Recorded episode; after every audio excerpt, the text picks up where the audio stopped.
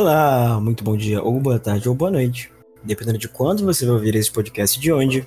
Eu me chamo Samuel e este aqui é o Jornada Astronômica. Bom, então hoje nós finalmente vamos gravar este episódio, tão prometido episódio sobre Saturno. De longe, com certeza, o planeta que a gente mais lembra quando a gente vai pensar, sei lá. Se alguém perguntar para você qual o planeta mais bonito do sistema solar, tenho quase certeza que você vai responder Saturno. E finalmente chegou o dia que nós vamos falar sobre este planetinha. Tá bom? Convidei duas pessoas super legais para conversar com a gente hoje. Elas vão se apresentar já já.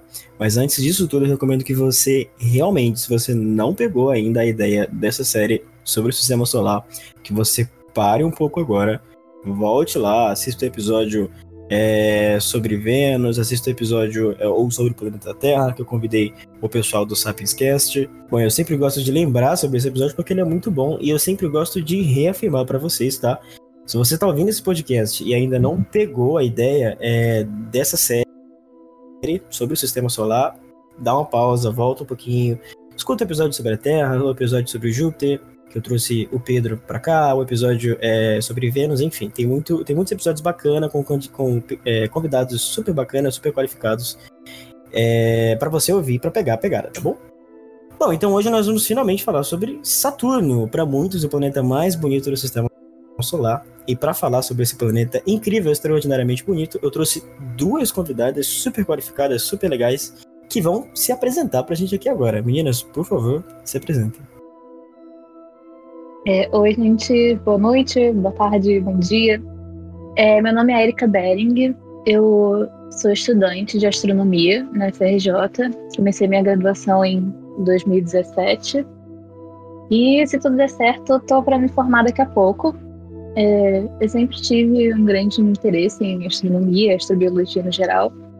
E atualmente eu faço minha iniciação científica na área de astrofísica estelar estudando níveis de atividade em estrelas que são semelhantes ao Sol. É, Oi, gente, é, eu sou a Mariana, eu sou a caloura da Érica, para falar a verdade. Né? Eu entrei em 2018. É, recentemente eu peguei uma iniciação científica, também é, voltada para astrobiologia, é, em que eu tento descobrir é, como talvez se, né, a atividade do Sol, da estrela, é, afeta o planeta que está orbitando ela, né? É, no caso, planetas que estão fora do nosso sistema solar. Legal, né? São os famosos exoplanetas. Esse termo ele surgiu pra gente, você que escuta frequentemente o Jornal Astronômica, com a Aline, né? Lembra que ela falou pra gente que ela também estuda esses tais exoplanetas que é uma coisa muito interessante, né? Cada vez mais a gente escuta esse termo é, na, nossa, na nossa área de divulgação de astronomia e de, da pesquisa em si de astronomias. É, mas meninas, falando sobre divulgação de astronomia, vocês divulgam de alguma maneira? Vocês fazem alguma coisa? Talvez canal no YouTube? Vocês gostam de divulgação de astronomia? Ou por enquanto a gente está só mesmo no papel e caneta, estudando para depois colocar esses projetos em prática? É, eu faço um pouco de divulgação de astronomia pelo Twitter, mas eu tenho estado pouco ativa lá por conta da faculdade no geral. E eu participei de um projeto chamado Universo Acessível, que a Mariana participa atualmente, e que ele não é exatamente de divulgação científica, mas ele é sobre educação e inclusão. Eu acho que a Mariana pode falar um pouquinho melhor sobre ele. É, sim, é, eu entrei nesse projeto é, foi em 2019, porque a Erika já fazia desde 2018, eu acho, e eu me interessei bastante porque eu achei muito bonita a missão desse projeto. E no caso é levar astronomia para pessoas que são cegas ou que têm baixa visão. Caramba! Então, é, ele é coordenado pela professora Silvia Lorenz, que é uma professora do Observatório do Valongo, e atualmente a gente está trabalhando de casa, né? Devido à pandemia. Uhum. Mas é, o nosso foco realmente é levar a astronomia para pessoas cegas, sendo por meio de cadernos de astronomia, como a Erika participou. A gente chegou a fazer também objetos 3D. A Erika fez é, uma réplica da Lua e aí com papel machê okay. e camurça em pó. E eu cheguei a fazer o sistema TRAPPIST-1, é um sistema uhum. né, de exoplanetas. É, a gente fez bonitinho lá com várias texturas para representar talvez a existência de líquidos, gelo, nos planetas. Mas é um projeto muito bonito que é interdisciplinar, possui pessoas que fazem design, astronomia, terapia ocupacional, é, ciência, o bacharelado de ciências matemáticas da Terra. Então, é, a gente busca tentar aumentar esse é, público de astronomia, né? Cara, que bacana, vocês fazem isso assim, presencialmente mesmo, né? E, óbvio que agora com a pandemia a gente não tá conseguindo fazer nada. Mas o, o objetivo principal desse projeto é pessoalmente vocês recebem na faculdade? Como que é? Ah, então, na verdade, eles não chegam aí lá no observatório, não. O que acontece é que a gente monta os projetos, né? A gente, é, por exemplo, os cadernos. A Erika pode até falar mais sobre isso monta as texturas e aí depois aplica é, o termoforme e imprime em braille e só depois leva para a fase de teste. No caso, a gente tem uma parceria com o Instituto Benjamin Constant e lá é, os alunos que são cegos ou que têm baixa visão, eles é, veem se está aprovado ou não. Por exemplo, você pode fazer uma textura que às vezes é, pode machucar o dedo deles uhum. porque é muito sensível mas o teste mesmo é feito lá, não é no observatório, não. Cara, que legal, cara, que legal, muito bacana mesmo. E assim, é, rede social, tem alguma para encontrar vocês? Ou vocês atendem mesmo só regional? A gente tem uma página no Facebook como Universo Acessível e a gente também tem uma conta no Instagram que eu acho que é universo.acessível. E a gente está tentando na verdade, ao invés de receber essas pessoas, a gente tem o objetivo, algum dia, de conseguir espalhar esses materiais que a gente produz por escolas no Brasil inteiro. Então, uhum. tudo bem que é um pouco idealizado, mas é a ideia. A gente pode sonhar, né? Ninguém pode impedir a gente de sonhar. Um projeto muito legal mesmo, de verdade, meninas. Parabéns. É... Então eu posso achar no Instagram, né? Universo.acessível e no Facebook também. Só colocar Universo Acessível, eu acho lá. Isso. Maravilha. E o seu Twitter, qual que é, Eric? Você falou que você faz divulgação de astronomia também? Você não falou Meu... o... É Erika Underline Bering. É isso? Erika Underline Bering. Então, gente, por favor, como eu sempre faço para vocês, você que tá ouvindo, sigam, sigam elas, tá? A Mariana não falou o Twitter dela, mas se ela quiser falar, por favor. É Mariana GC Návia. De vez em quando eu coloco alguma coisa interessante lá também. Olha, muito bacana. Então eu recomendo muito para vocês, assim como vocês seguiram os outros convidados, que sigam as duas e sigam a página do Universo Acessível também, tá, gente? Um projeto muito importante pra gente. É, enfim, que pode chegar a dimensões, como, como as meninas falaram, até mesmo nacionais. Então, por que não você tirar um tempinho para ajudar esse projeto, ok? Bom, então hoje nós vamos conversar um pouquinho sobre esse tal planeta Saturno. Muita gente enche os olhos, é normal que nós nossos olhos sejam preenchidos, né? É, quando a gente está pensando e falando sobre Saturno.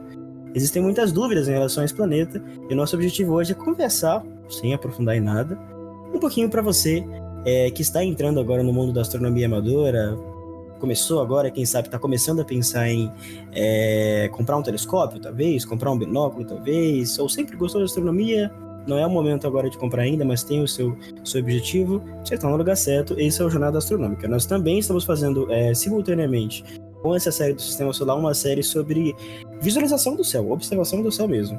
Na semana, na quinzena passada, nós conversamos sobre touro, falamos sobre as íades, o aglomerado falamos sobre é, a nebulosa do caranguejo, enfim, falamos sobre muitas coisas bacanas para você que está começando aí a observar o céu agora, tá bom?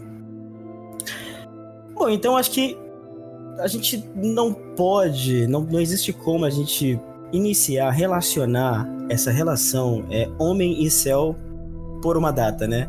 O homem e o céu, ele sempre esteve, eles sempre estiveram ligados um ao outro, ok? No passado de maneira muito mais íntima do que agora, mais recentemente. É, mas eles sempre estiveram ligados um ao outro, seja por motivos emocionais, para cumprir as suas poesias ou para cumprir é, os seus objetivos filosóficos de vida, sociais, questões sociais, como já falei para vocês, ou até mesmo geográficas, por que não? O homem ele sempre usou a astronomia para se guiar, seja por é, navegações, ou seja até mesmo por caminhos terrestres, mas o homem sempre teve uma relação muito grande com o céu, com a astronomia. É, como eu disse para vocês, não dá para a gente falar quando que começou essa relação. Mas o ser humano sempre olhou para o céu e ficou muito surpreso, muito curioso acerca desses pontinhos, essas coisas que nós vemos do céu. Por que, que aquele pontinho ali? Será que aquele se mexe? Será que aquele outro não?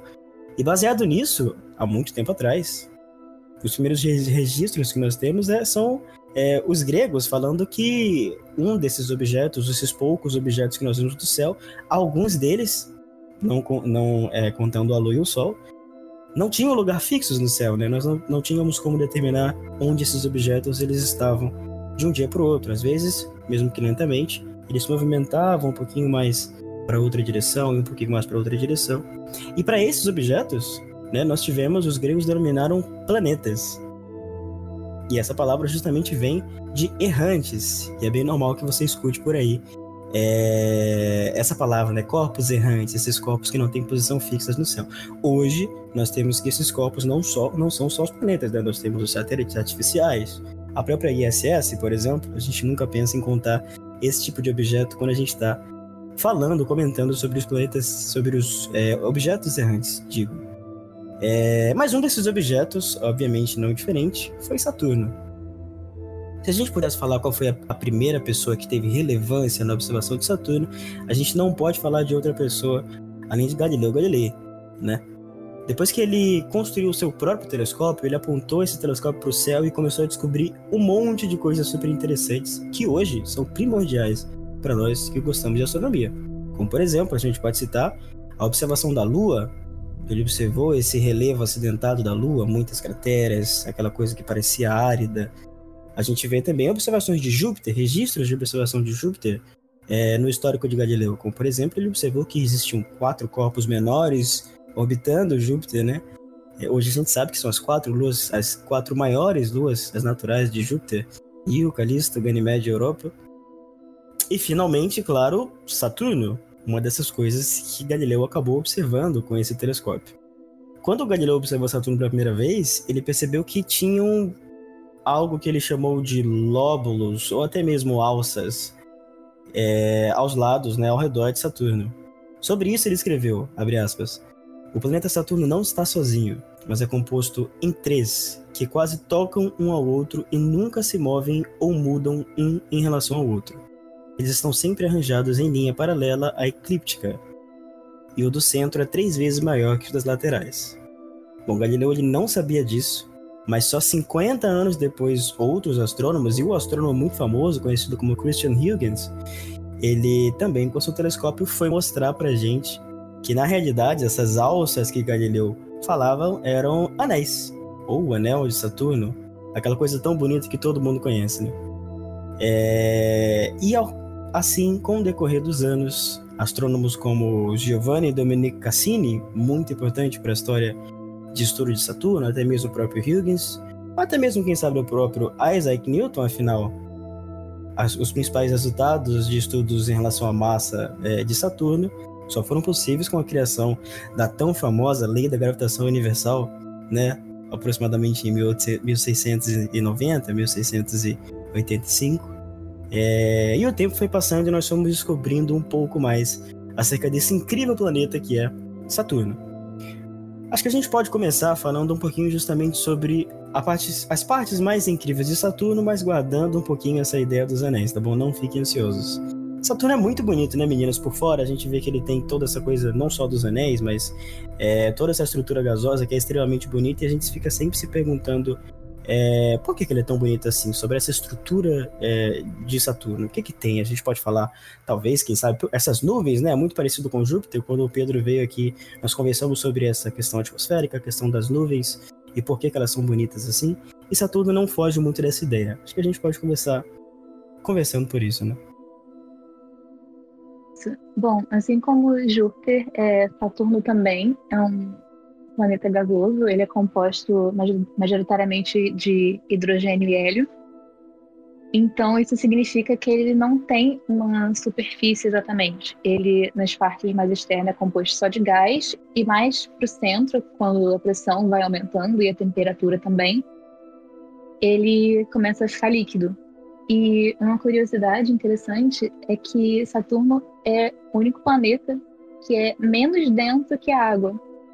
Ou seja, se a gente pudesse, de alguma forma, colocar ele numa piscina gigante, ele ia simplesmente flutuar. É. Isso é muito bacana, né? Isso é muita loucura. Imagina se a gente tivesse a oportunidade de ter, uma, sei lá, uma banheira gigantesca. É, a gente teria como flutuar Saturno. Olha que loucura. Isso é muito bacana porque gera, a gente pode falar sobre outras questões. Muita gente pergunta assim: tá bom, se Saturno é menos denso do que a água, então eu vou ser menos pesado lá? Eu não preciso fazer dieta, né? Eu vou simplesmente sair daqui, vou sair da Terra e eu vou chegar em outro lugar. É... E vou ficar menos pesado, vou perder peso, enfim. É muito, muito legal falar sobre isso. Vou deixar um pouquinho mais pra tarde. É... E vou parar de atrapalhar a Erika aqui. Mas só falando sobre isso, é muito bacana mesmo, viu, gente? Se a gente pudesse colocar Saturno numa banheira, ele simplesmente flutuaria. Provavelmente quando ele levantasse, ele perderia um anel, né? Mas assim, poderia procurar depois sem problema. Bom, Saturno, ele é o segundo maior planeta do sistema solar, né? Ele só perde para Júpiter. E, assim como a Terra, ele também é visivelmente achatado nos polos, porque ele tem uma rotação muito rápida em torno do seu próprio eixo. Ele completa um dia, né? Em Saturno seria é, pouco mais de 10 horas, então é realmente rápido. Mas em compensação, o ano em Saturno é aproximadamente de 30 anos. Eu acho que falando um pouco mais sobre essa questão de Saturno ser tão bonito, é... se você observar imagens que a gente tem de Saturno, a gente consegue ver é, algumas faixas que nem a gente consegue ver em Júpiter também. Só que as de Júpiter são muito mais acentuadas, né? Sim. Mas, curiosamente, os ventos de Saturno são muito mais rápidos do que os de Júpiter. Só que a gente não consegue ver eles muito bem porque existe uma camada gasosa acima dessas nuvens e desses ventos né, que atrapalha essa visualização. Mas se a gente observar em outros comprimentos de onda que não são o visível, a gente consegue ver as nuvens se movendo exatamente como a gente vê, como a gente vê em Júpiter.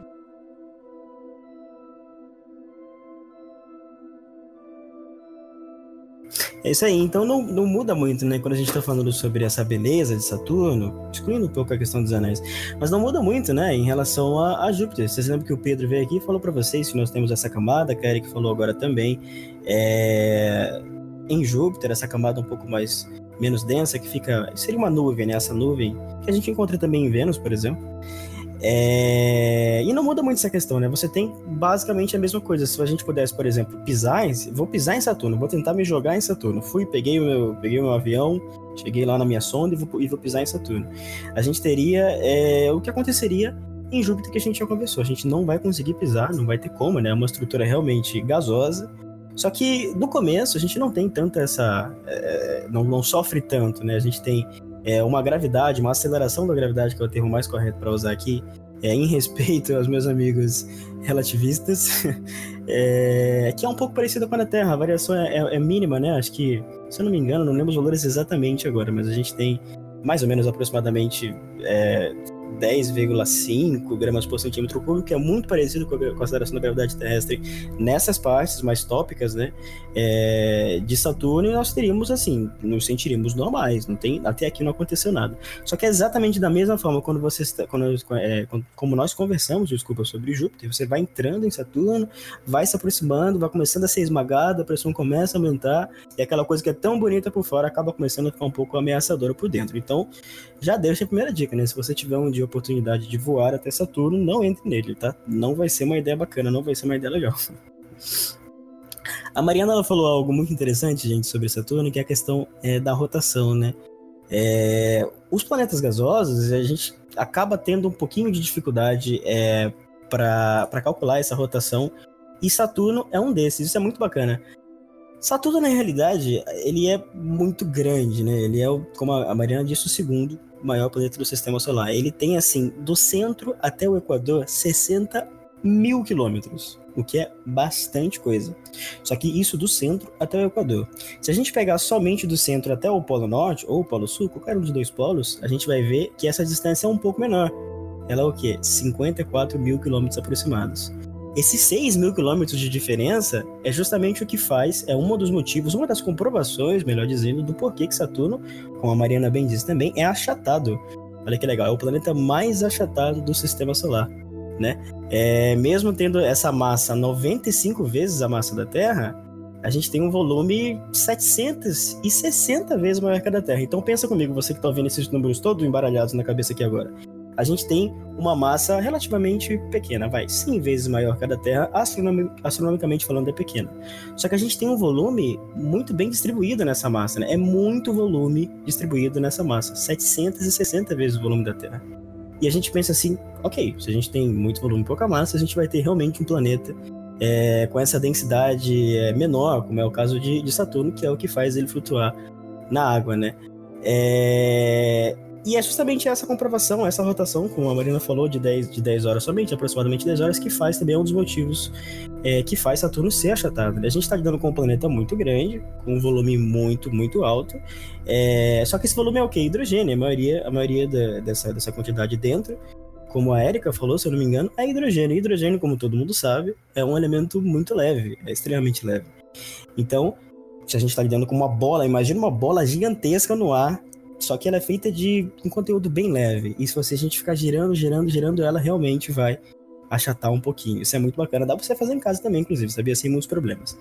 É... E é justamente essa uma das questões, né? Quando a gente vai medir, uma das comprovações, né? Quando a gente vai medir é, essa, essa, essa, esse comprimento, né? Do centro até o Equador a gente tem 60 mil quilômetros. E do Equador a qualquer um dos polos a gente tem 6 mil quilômetros a menos. 6 mil quilômetros, não se enganem, tá, gente? É quase o raio da Terra. É muita coisa, tá bom? É muita coisa mesmo. Então é como se a gente estivesse tirando um planeta Terra de Saturno e, e, e esse, essa, essa quantidade que a gente tirou deixou o planeta mais achatado. Muito bacana mesmo, né?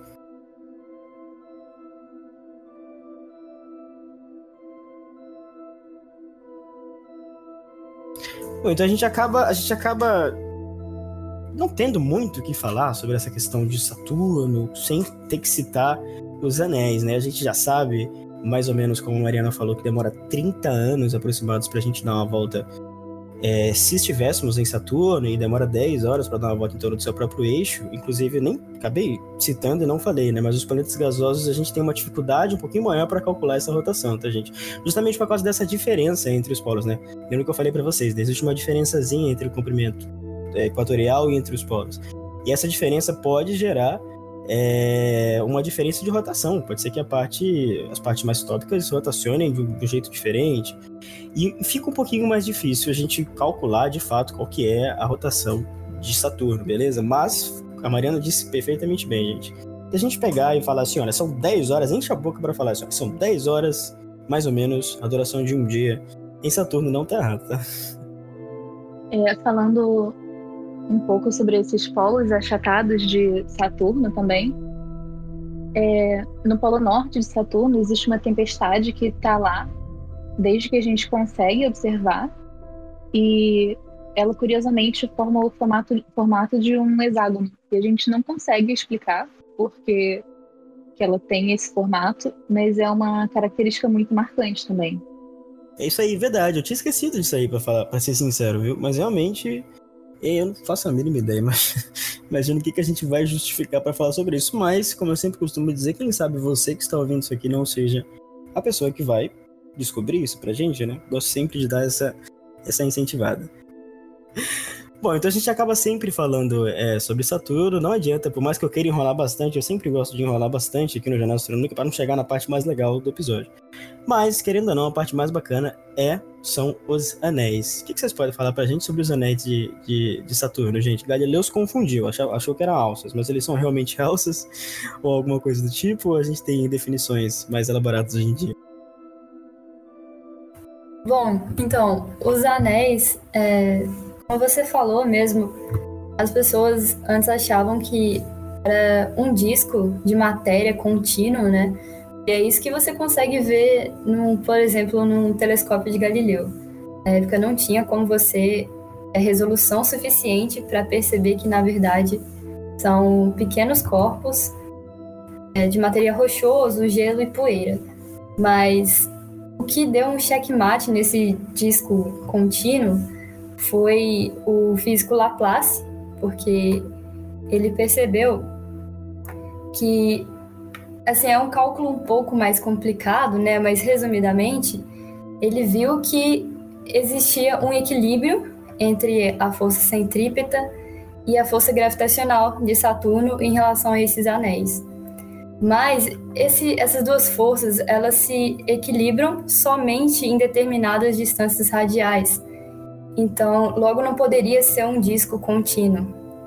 Daí que ele previu que esse disco, na verdade, deveria, deveria ser separado por vários anéis finos, onde essas forças iriam se balancear, né?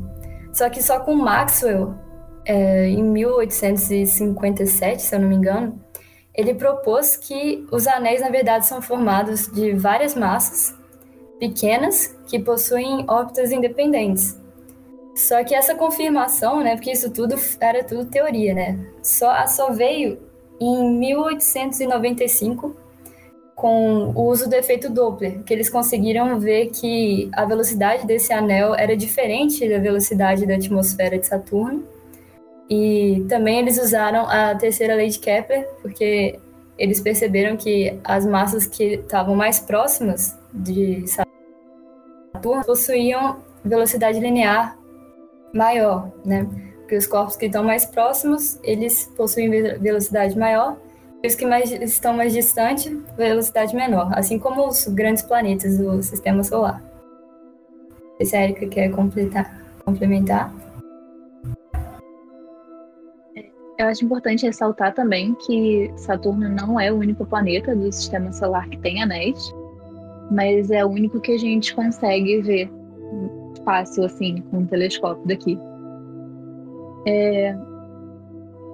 Os anéis são muito extensos, na verdade, mas eles são ao mesmo tempo muito finos. Digo, na direção radial, eles têm aproximadamente 280 quilômetros de comprimento, mas de altura eles têm só 10 metros. E eu acho isso muito doido, porque eu não consigo imaginar um objeto astronômico que tenha 10 metros de tamanho. A não ser, claro, pequenos corpos, cometas e afins, mas são anéis realmente muito finos e a gente consegue ver eles bem porque eles têm essa, essa poeira, esse gelo que forma os anéis, reflete porque ele, ele é realmente gelo.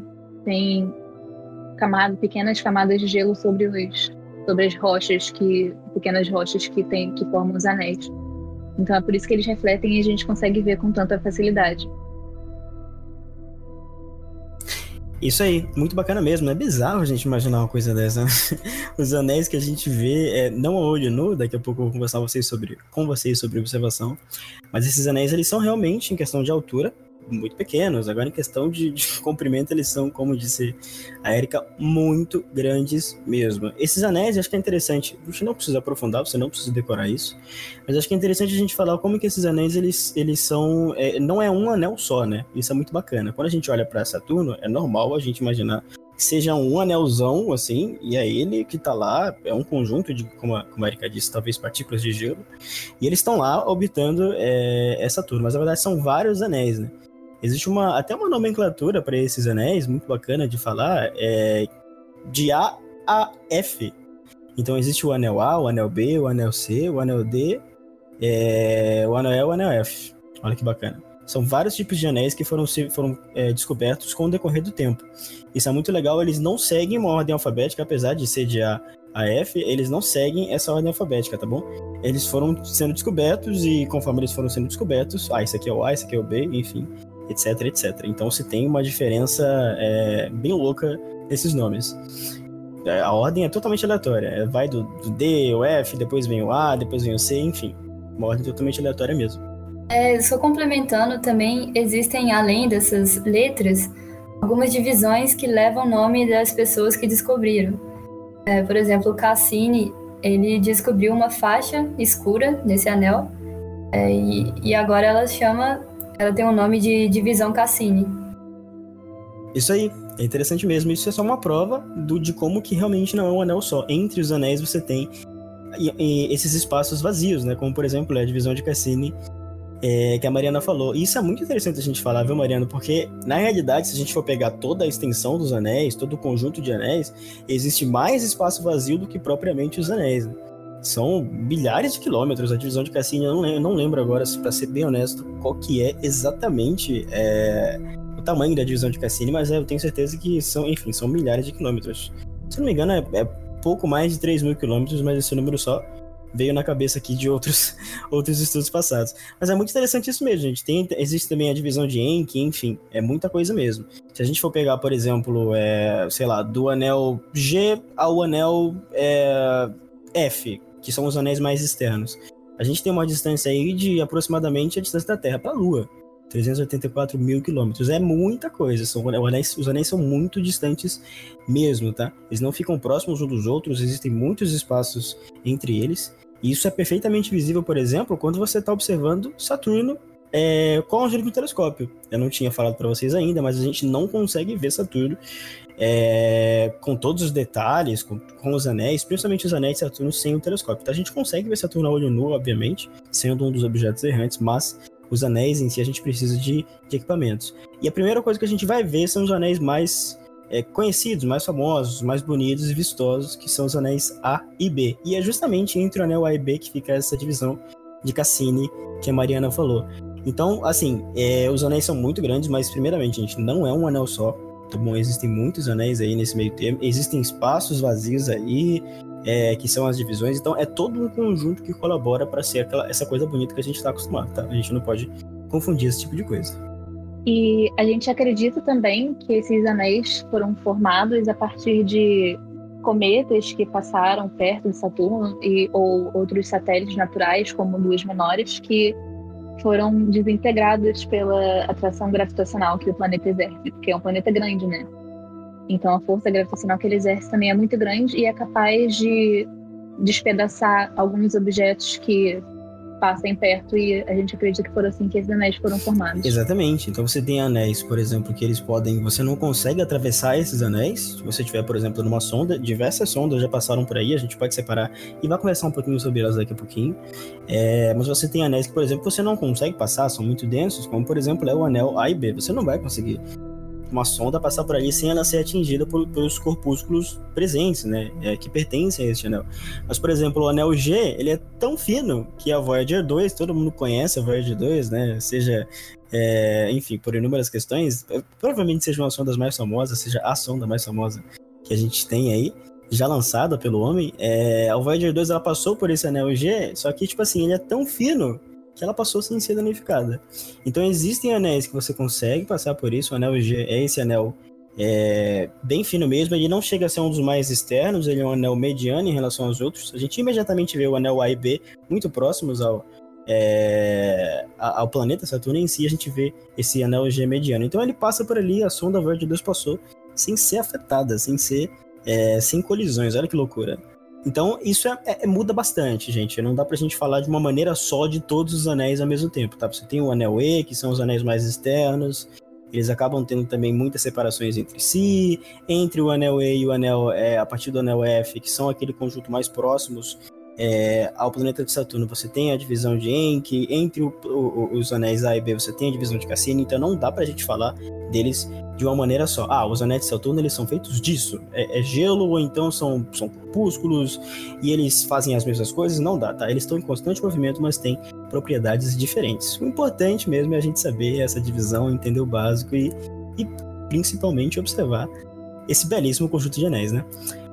Só concluindo, super interessante que a Erika falou, tá, gente? Não é o único planeta do sistema solar com anéis. Júpiter, como eu falei, como o Pedro falou para vocês, tem anéis, só que não são, não é um conjunto de anéis tão bem elaborado é, como é o conjunto de Saturno, tá bom?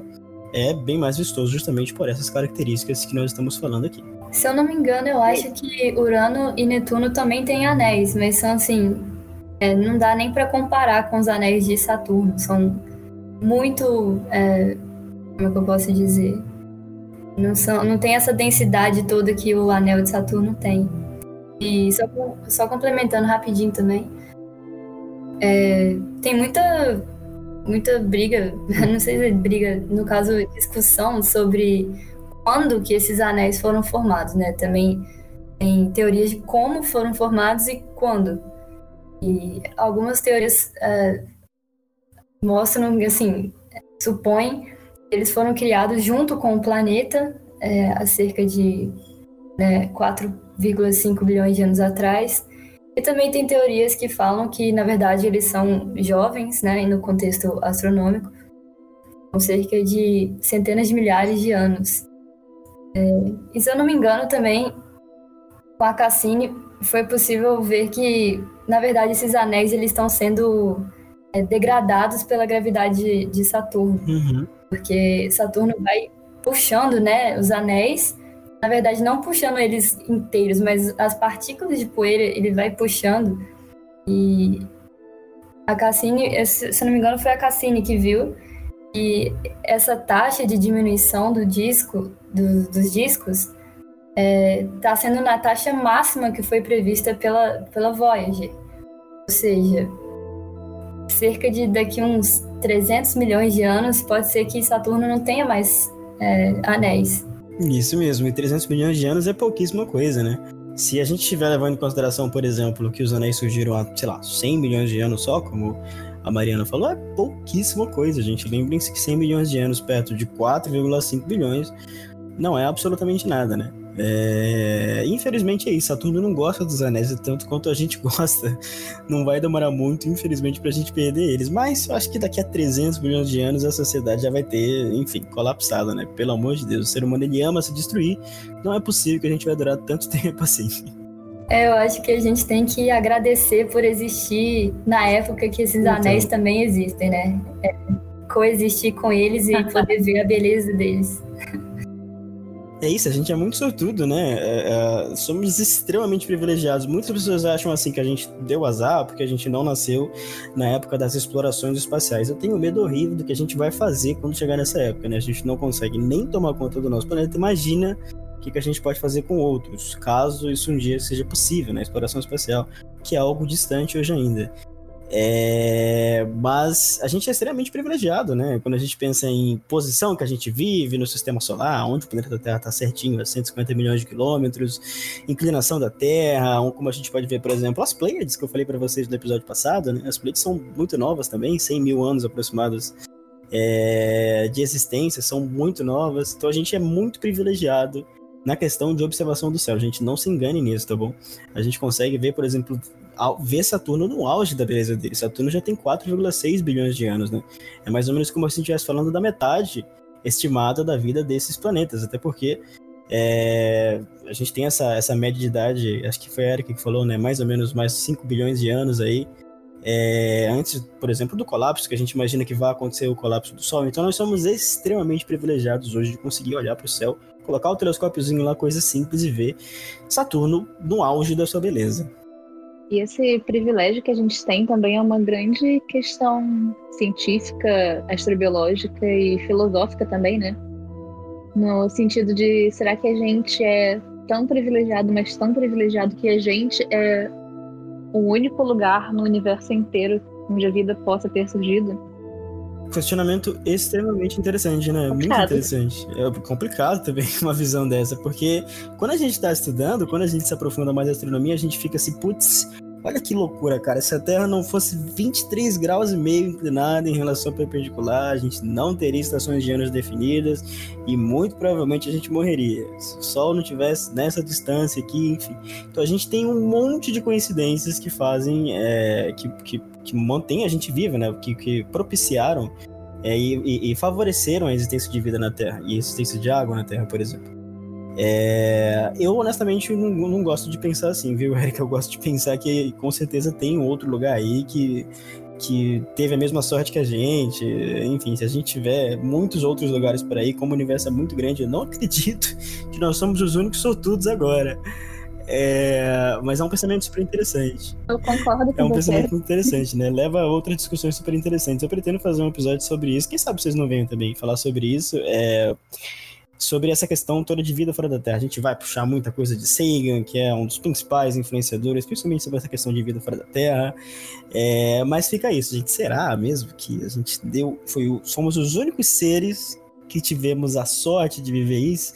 Será que o universo deu o azar de justamente nós, os seres humanos, sermos os sortudos é, a viver nesse momento, né? Porque afinal, como eu sempre gosto de ficar falando, a gente tá, enfim, degradando cada vez mais essa sorte que a gente tem.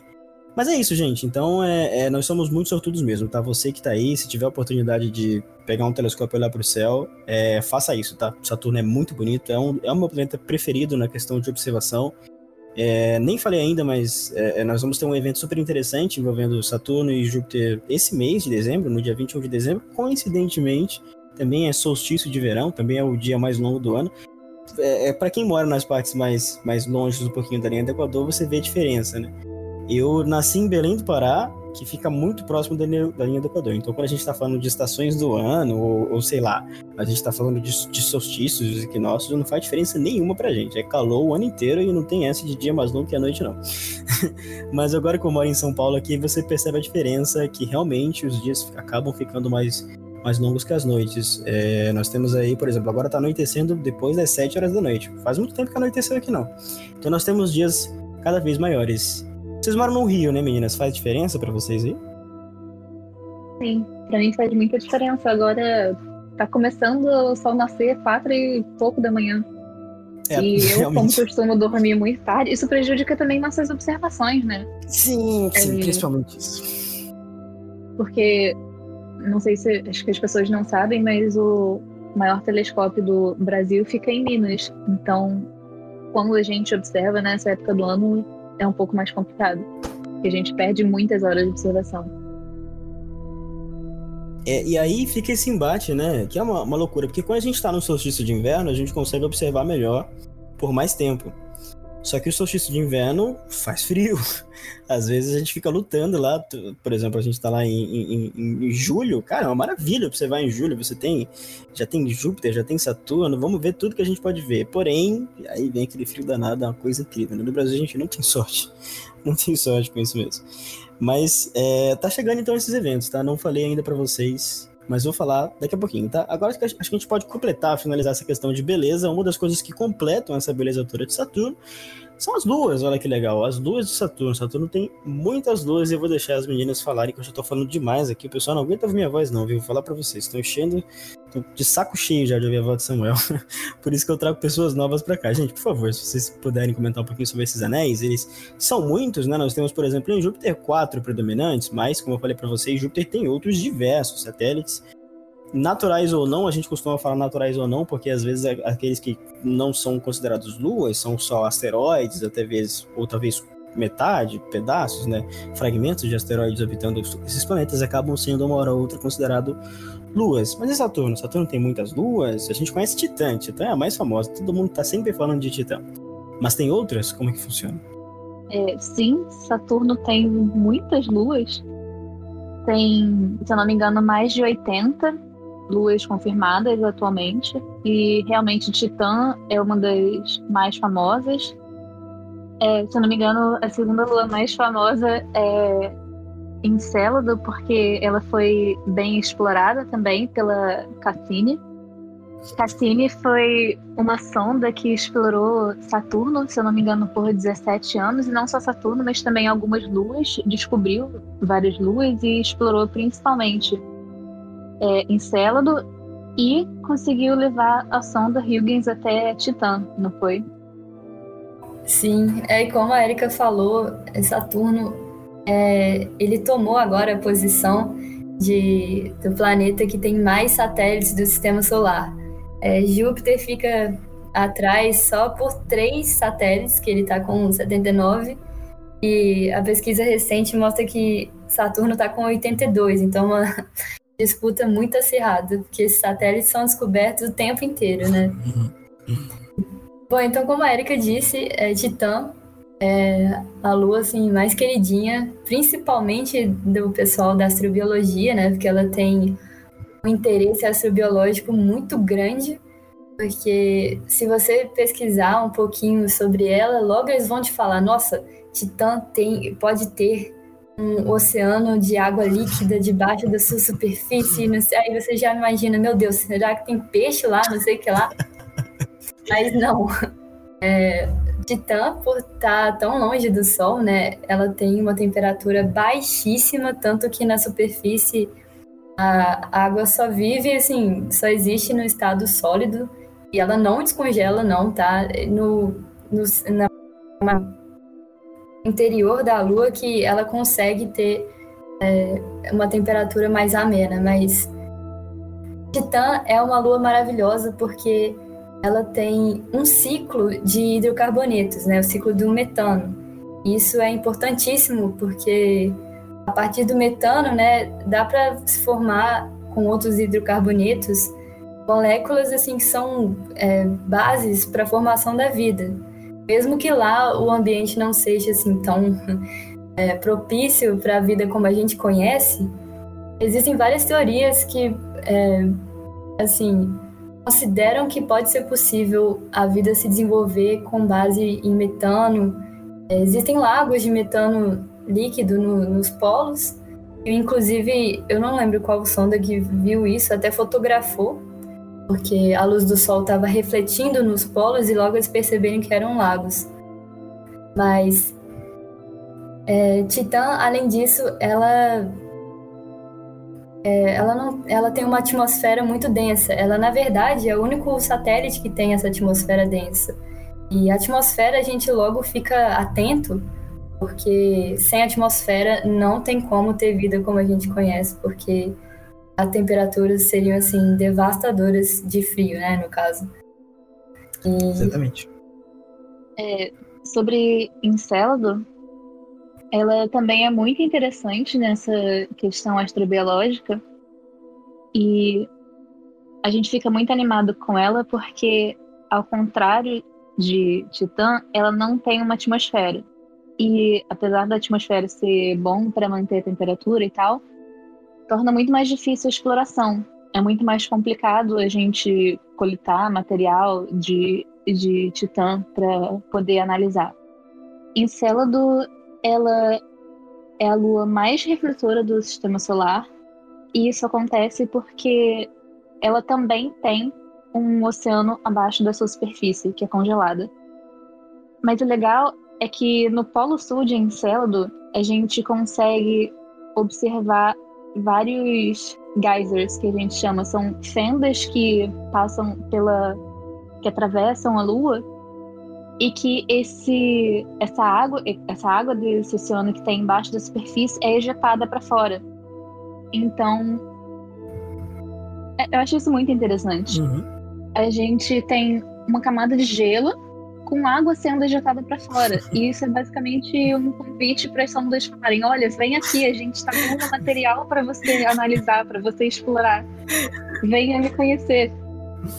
Mas a Cassini conseguiu coletar algum material de Enceldo dessa, dessa água e a gente sabe que existem compostos orgânicos lá então, eu acredito que o objetivo agora se, seja tentar descobrir se esses compostos orgânicos podem ser de fato ligados à vida, né?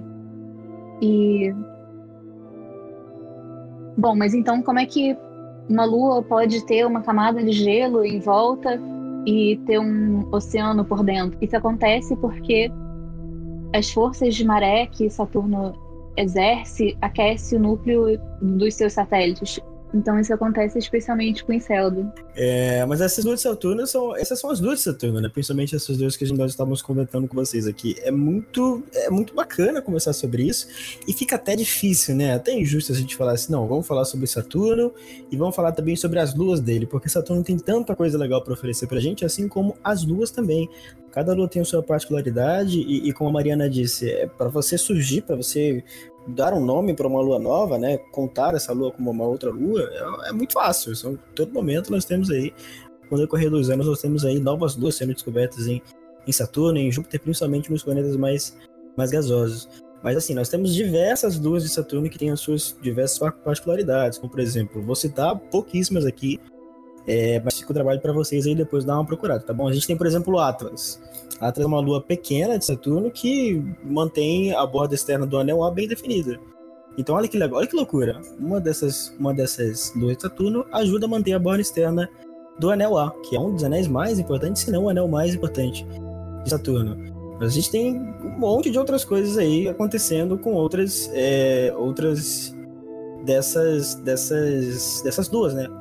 Enfim, a gente tem, por exemplo, Titã, como ela já falou, que é, é a queridinha. Uma coisa interessante que acho que a gente deixou passar foi que ela é a segunda maior lua do sistema solar. Ela só pede pra Ganymede. Muita gente, muita gente acaba nem acreditando nisso. Ela é tão grande, por exemplo, que é maior que Mercúrio. Olha que loucura. É, a gente tem Rhea, que é um satélite extremamente gelado, densamente craterado. Enfim, tem um monte de outros satélites: Dione, Calypso, Telesto, Tétis muitas outras luzes que vocês vão ter que dar uma pesquisada, ou até quem sabe eu não traga alguém no Conversa e faça um episódio só para falar sobre isso, tá? Só para justificar mesmo, é muito difícil a gente falar sobre todas as luzes de Saturno, são muitas luzes e cada uma delas tem uma coisa interessante é, particular. Juro, prometo para vocês, se você dá uma pesquisadinha, tem cada uma tem uma coisa particular super interessante. Isso, e eu esqueci de mencionar também, mas a gente sabe atualmente que que essa água que sai de Encélado ajuda a formar o anel E de Saturno. É um conjunto perfeito, né? É muito interessante isso. Você tem um monte de luz orbitando Saturno e essas duas ajudam a manter a beleza de Saturno. É relativamente isso falando pra gente agora, né? Óbvio que, que, como a Mariana já falou, vai demorar muito, infelizmente, é, para que esse sistema de anéis e todo esse equilíbrio de Saturno se esvazie, né? Mais ou menos uns 300 milhões de, de anos. Desculpa, 300 mil anos. Tô querendo pular demais já.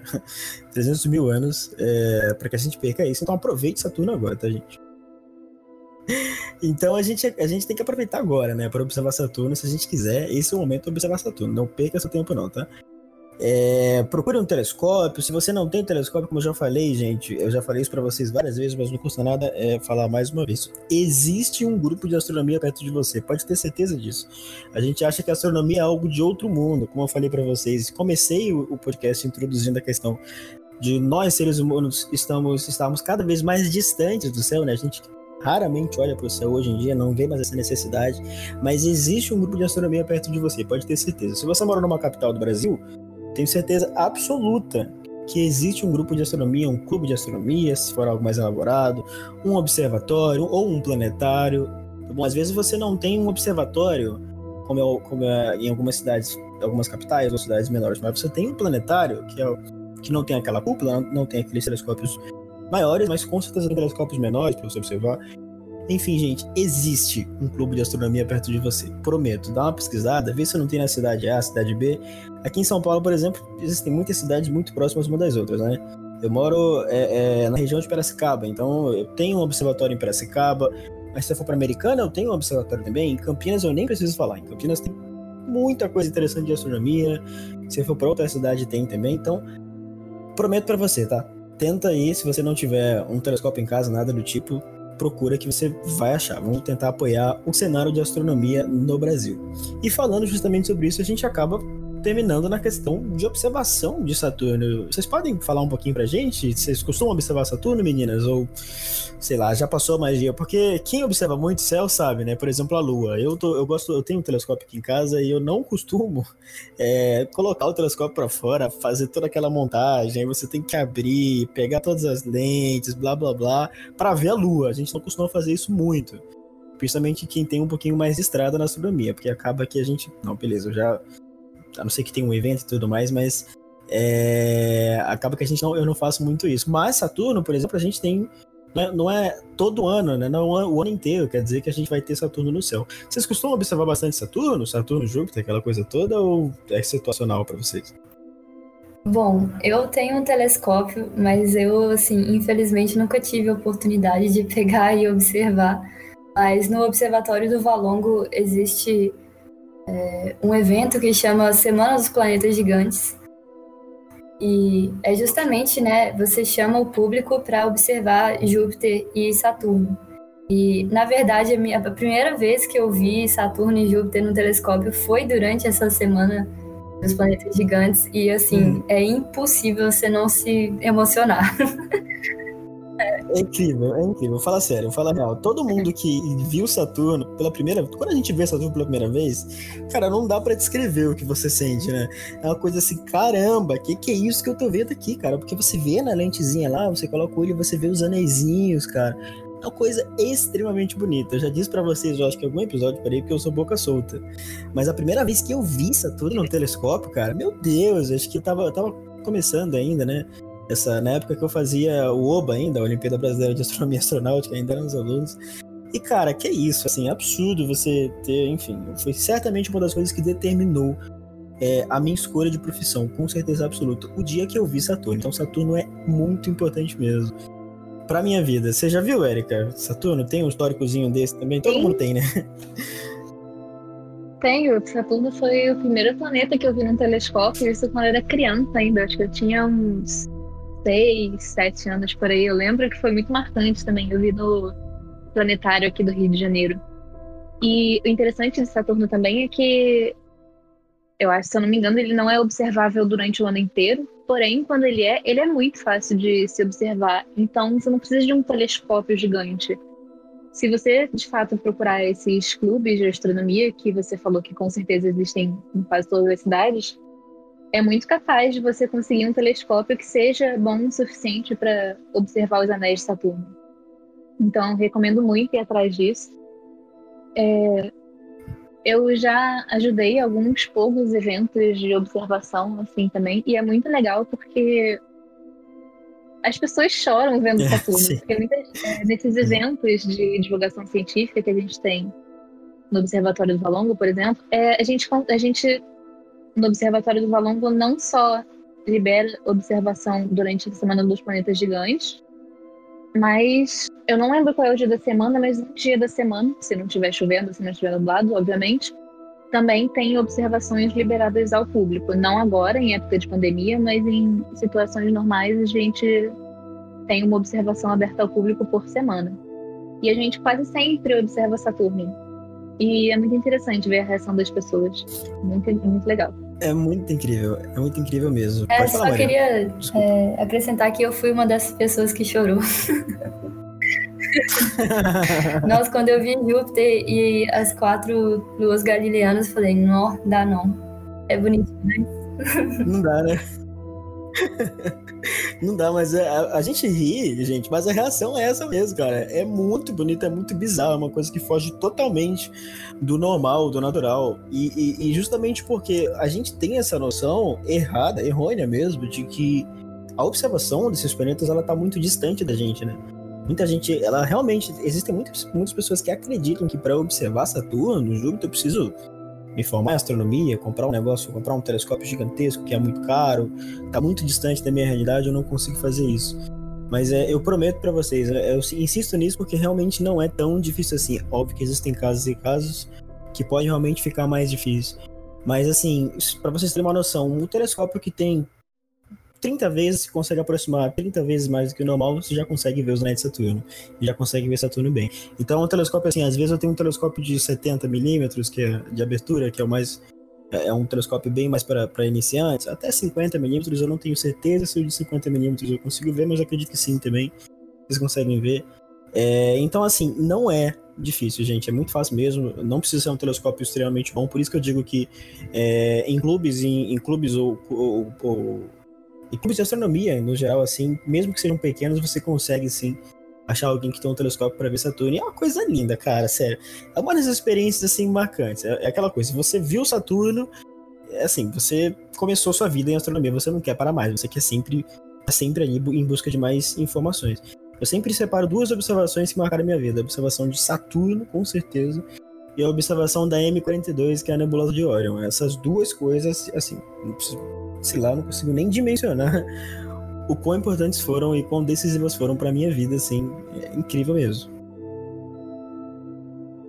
A gente que trabalha e estuda astronomia costuma ser um pouco mais emocionado com essas é, coisas, né? É. Mas eu acho que o interessante para o público leigo que não tem contato direto com, com a astronomia durante as observações é que às vezes a gente faz observação de Júpiter, Marte e Saturno. E de, de certa forma, quando a gente observa Marte e Júpiter quando não consegue ver as luas, continua sendo um disco, sabe? Não é uma coisa fora do mundo. A gente que, que gosta de astronomia acha lindo, acha incrível planeta. Mas para muitas pessoas isso, aquilo continua sendo uma bolinha como se fosse uma estrela qualquer, uma estrela, uma estrela grande agora. É, mas Saturno, especialmente por conta dos anéis, as pessoas ficam muito mais impressionadas. Porque, sei lá, a gente não espera ver esse tipo de coisa com tanta facilidade. É muito, muito bonito mesmo. Isso, isso que você falou, Erika, até lembrei de uma história. Quando eu mostrei Saturno para minha irmã pela primeira vez, é, minhas irmãs, eu tenho duas irmãs, elas são tudo doidinhas da cabeça. E aí eu mostrando Saturno para elas, é, Saturno é um pouquinho achatado, um pouquinho inclinado no telescópio, eu tenho um telescópio refletor, então você vê ele com os eixos invertidos, né? Você vê ele, de, entre aspas, de cabeça para baixo. É, e, aí, e aí ela falou assim, nossa, mas por que, que é isso? Por que, que você tá. Por que, que tem um símbolo da Rede Globo no céu? Assim? Eu falei, meu Deus do céu, como é que pode alguém olhar para Saturno e ver o símbolo da Rede Globo, cara? Sério, o símbolo da Rede Globo é uma coisa que eu nunca vou entender na minha vida. Mas é como, como a Erika disse, a gente é mais emocionado, né? A gente da astronomia é mais emocionado por esse tipo de coisa mesmo. Eu nunca vou cansar de ver Saturno. Sempre que eu puder, eu vou colocar o telescópio lá e ver Saturno. É, como a Erika disse, não é sempre que a gente consegue ver. Na primeira metade do ano é um pouco mais difícil, porque ele, ele vai aparecer. Ou não vai aparecer, ou vai aparecer mais para madrugada. Mas a partir da, da, segunda metade do ano ali, boa parte do ano ele fica visível sim, por exemplo, agora, nesse exato momento. É, você já consegue ver Saturno. Inclusive, você consegue ver Saturno é, é, muito bem ao lado de Júpiter, né? Normalmente você vê Júpiter em cima e Saturno embaixo. Mas no dia 21 agora, como eu é, acabei é, antecipando para vocês, nós vamos ter é um alinhamento, vou abrir aspas assim, um alinhamento incrível de Júpiter com Saturno no dia 21 de dezembro agora, tá?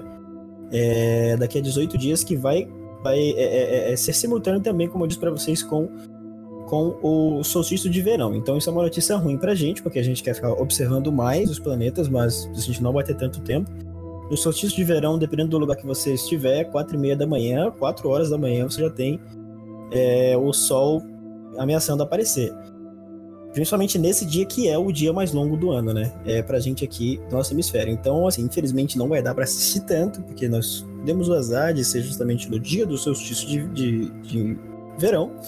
Porém, como é que vai funcionar essa, essa, esse, esse, evento? Eles vão ficar meio que muito próximos um dos outros. Júpiter e Saturno vão ficar muito próximos mesmo, tá bom? Então você vai poder, se você tiver. É, até olho novo você vai conseguir ver, mas enfim, melhor se você tiver um telescópio. Eu acho que esse evento aqui, como ele é muito raro, para vocês terem uma ideia, tem, esse fenômeno não acontece desde 1623. Tão próximos assim. Alinhamentos entre Júpiter e Saturno são normais, mas esse em especial aqui, é, por estar muito próximo e por eles estarem bem brilhantes, é, é um pouquinho mais complicado de acontecer. Tá? É, o último foi em 1623, então acho que devido a isso, pode ser que, dependendo de como que está a condição pandêmica do, do local que você mora, pode ser que algum clube de astronomia, algum observatório algum planetário ele cubra presencialmente. Não, não posso garantir, depende mesmo do lugar que você está. Em São Paulo a gente voltou agora, né, para uma pandemia bem mais controlada. Preferencialmente, né, gente, eu sempre gosto de falar isso aqui, preferencialmente não não saiam de casa, se você puder. É, mas acho que assim é uma coisa muito boa para você fazer, tá? É, uma, é uma, um evento muito bom para você assistir, se você tiver um telescópio. Dá para assistir por binóculo também? Dá, só que o binóculo ele tem, ele tem aquela correçãozinha ótica, né? Aquele errozinho ótico. Pode ser que você não consiga ver o, os dois separadamente. Com o binóculo é um pouquinho mais complicado. O ideal mesmo é que você tenha um telescópiozinho de um amigo, alguma coisa do tipo, para você é, ver esse evento, tá? Então vai ser muito bonito, tá? Eles vão estar super brilhantes, eles vão estar bem próximos um do outro. De repente a lua também não presenteia a gente nesse dia com o céu no céu aparecendo lá, roubando a cena. É, mas é um evento que eu, eu, eu, eu recomendo para vocês, tá, gente? Dê uma olhadinha que vai ser super bacana. Saturno também, não só com telescópio, mas ele também é visível olho nu, né? Isso. Então a gente consegue, com bastante frequência, observar esse, esses alinhamentos. Isso, exatamente. O da, da Lua, Júpiter e Saturno. Existem, inclusive, alguns aplicativos para celular que são muito legais. Eu não lembro o nome de cabeça. Mas que você usa a câmera do seu celular para identificar onde estão as coisas no céu. Então, às vezes é um pouco difícil de você diferenciar o que é um planeta e uma estrela olhando uhum. a olho nu. Mas esses aplicativos ajudam. Você aponta o celular numa direção e ele mostra onde, estão cada, onde está cada coisa, onde estão as constelações, onde estão os planetas. Então, facilita também se você quiser ver esse tipo de evento olho nu. É isso aí, facilita mesmo. Eu já recomendei para vocês aqui do Jornal Astronômico o Skyview, se você utiliza iOS. E o SkyMap, se você utiliza é, Android. O SkyMap é muito bom, eu usei esse aplicativo por muito tempo na minha vida. É, mas eu não sei se ele ainda está disponível para Android. Honestamente, como eu parei de usar, algumas pessoas já me deram esse feedback. Ah, não tem mais esse, esse aplicativo.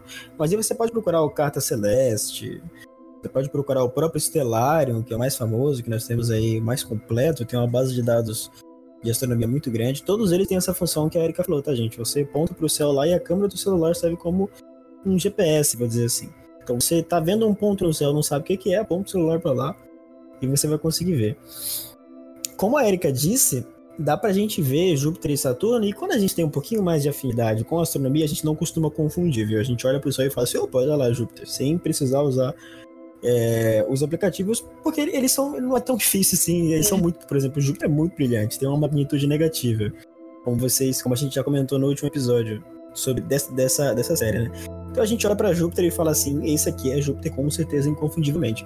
A gente não tem muito problema para achar Saturno justamente por isso, né? Quando eu tô, você quer colocar o telescópio lá, opa, achei Júpiter, vou descer um pouquinho e conseguir é, achar Saturno. É, não é tão difícil assim. É, mas a recomendação é para você que não tem tanta intimidade assim, baixa um desses aplicativos que a Erika falou e, e, e, confirma onde é que está Saturno, tá? Saturno, falando um pouquinho mais da coisa técnica da coisa, ele tem em média essa magnitude de 1. Lembrem-se que eu falei para vocês, né? O olho humano saudável, jovem, ele enxerga ali mais ou menos aproximadamente até 6. Só que como eu disse para vocês, experiência de observação 6 é uma coisa que você nunca vai ver. É dificílimo você ver 6 de magnitude. Você vai procurar objetos que tenham até 4 de magnitude aí para você conseguir observar, tá? Até porque tem, enfim, infinitas questões. Questões de. Às vezes você não tem um, um, um, ambiente muito bom para isso. Às vezes a poluição luminosa tá muito. Tá, tá alta. Às vezes o horizonte não te ajuda, o que é normal também. Você sempre precisa ter um horizonte bom para observar é, a astronomia é, enfim, são muitas coisas, mas no fim das contas, é, você consegue observar Saturno com mais ou menos, em média, varia bastante, mas um de magnitude. Então, um de magnitude é uma magnitude muito boa.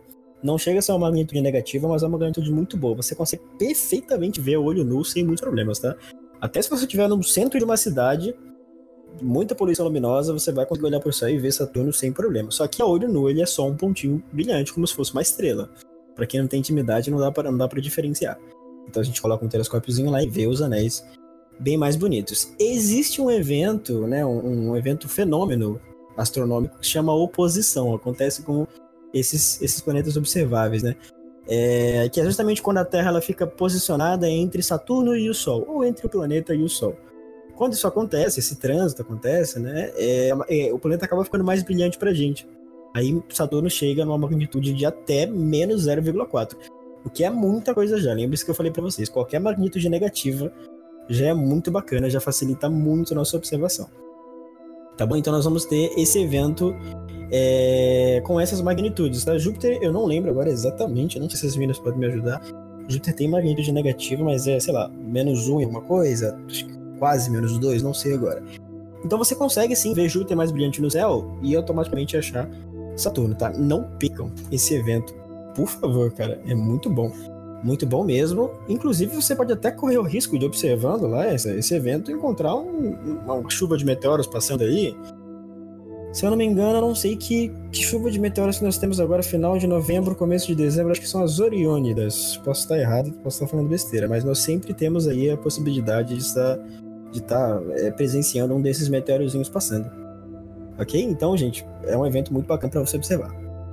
Bom, gente, então acho que as meninas, se as meninas não tiverem mais nada para falar sobre observação de Saturno, eu acho que tá tudo bem, tudo, tudo tranquilo.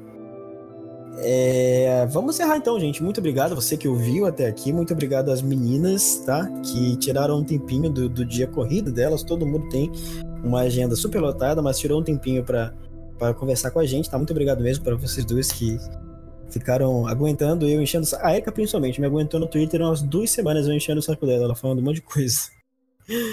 É... Relaxa. Mas muito obrigado por, por vocês terem aceitado o meu convite, viu, meninas? Obrigada a você pelo convite.